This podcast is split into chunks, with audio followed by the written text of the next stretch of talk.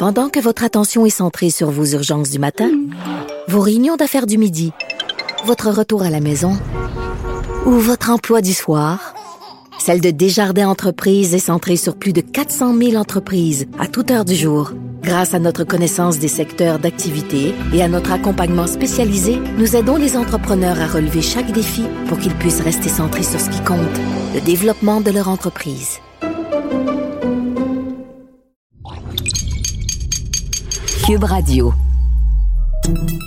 Salut, c'est Charles Dran avec l'équipe dans 5 minutes. On s'intéresse aux sciences, à l'histoire et à l'actualité. Aujourd'hui, on parle des avocats. Pourquoi ça coûte si cher? Encore aujourd'hui? Le fruit, hein, pas la personne pour se défendre, le fruit, l'avocat. On en mange beaucoup des avocats depuis une dizaine d'années quand les régimes sans sucre ont fait leur apparition ou qu'on a décidé de manger mieux, moins transformé. Les avocats sont imposés comme une valeur sûre dans les assiettes, sur du pain grillé ou en guacamole pour des repas plus festifs. 11 milliards de livres d'avocats sont consommés chaque année. Ça prend des producteurs, ça prend des vergers qui peuvent suffire à la demande. Et malheureusement, on le sait maintenant, tout ça vient avec de fâcheux inconvénients, comme le prix, très élevé. Mais euh, ce n'est pas tout. Le côté plus sombre de la culture des avocats, voici Myriam Lefebvre. En 2015, on disait que c'était l'aliment qui avait été le plus souvent épinglé sur Pinterest. Ça a été aussi le sujet de plusieurs pétitions pour qu'on voit finalement apparaître son emoji sur nos iPhones. L'avocat a connu une popularité fulgurante dans la dernière décennie. C'était peut-être pas un aliment qu'on voyait souvent à l'épicerie au beau milieu des années 90. Maintenant, les épiciers disent même qu'ils ont parfois de la misère à garder leur rayon bien garni d'avocats. Parce que oui, ils doivent s'arrimer à la popularité du fruit. On parle quand même de 11,4 millions de hashtags avocados sur Instagram. C'est beaucoup. Au Canada, les chiffres parlent d'eux-mêmes. On parle d'environ 80 000 tonnes d'avocats qui ont été importés en 2017, soit plus du double qu'en 2011. Et son importation a progressé de 18 en moyenne annuellement depuis 2013. Au Mexique, d'où l'on importe plus de 80% de nos poires alligators, ça c'est un surnom de l'avocat, il y a même un record de production qui a été atteint en 2017 avec près de 2 millions de tonnes d'avocats récoltés. Cette production croissante-là, dont je vous fais mention, eh bien, ça compte aussi son lot de problèmes. D'abord, eh bien, ça nécessite des quantités colossales d'eau, ce qui entraîne des enjeux de dégradation considérable des sols et de la biodiversité environnante. En guise de comparaison, il faut 283 litres d'eau pour générer 1 kg d'avocat contre, attention, environ 30 litres pour la même quantité de tomates. Juste dans l'État du Michoacán, au Mexique, premier producteur d'avocats au monde, on utilise chaque jour 9 millions de mètres cubes d'eau pour sa culture, donc l'équivalent d'à peu près 4000 piscines olympiques. Cette production-là, à grande échelle, ça aurait même causé une multiplication de tremblements de terre dans la région.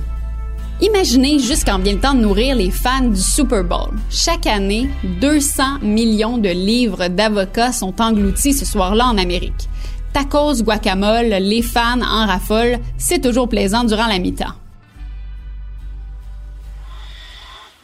On peut s'en douter, la sécheresse des terres, les records de chaleur, les tremblements de terre qui découlent de la production à grande échelle, eh bien, ça a justement rendu cette production-là de plus en plus fragile.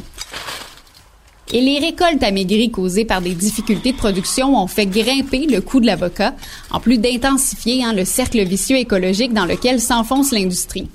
La demande est plus grande, on veut produire plus, mais on assèche plus de terre et ainsi de suite. Avec des récoltes qui jouent au yo-yo, les prix ressentent l'effet du yo-yo aussi. Au-delà du problème environnemental, le Michoacán est devenu un territoire de guerre, où des cartels de la drogue se font de plus en plus présents afin de diversifier leurs sources de revenus et, comment dire, tirer leur part du gâteau également. Eux, ils ont vu là une bonne source de profit. Tel que rapporté dans le Business Insider, des narcotrafiquants vont même aller jusqu'à extorquer des agriculteurs en les forçant, armes à la main, à leur donner une partie de leurs bénéfices. Ce qu'on qualifie désormais d'or vert, c'est aussi dans la ligne de mire des propriétaires forestiers. La loi au Mexique stipule que des nouvelles plantations sont autorisées sur des terrains qui ont été ravagés par le feu. Donc, des forestiers vont aller jusqu'à incendier des forêts pour planter des avocatiers. Selon l'agence France Presse, 95 des feux sont intentionnels là-bas et auraient même ravagé jusqu'à 10 000 hectares de terre certaines années.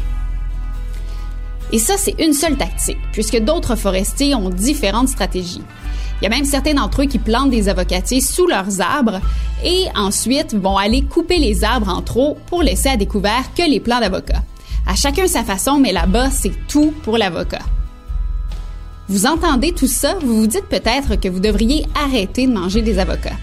Eh bien, sachez que certains restaurateurs à travers le monde ont décidé de boycotter le fruit dans les dernières années après avoir pris conscience de cette crise-là.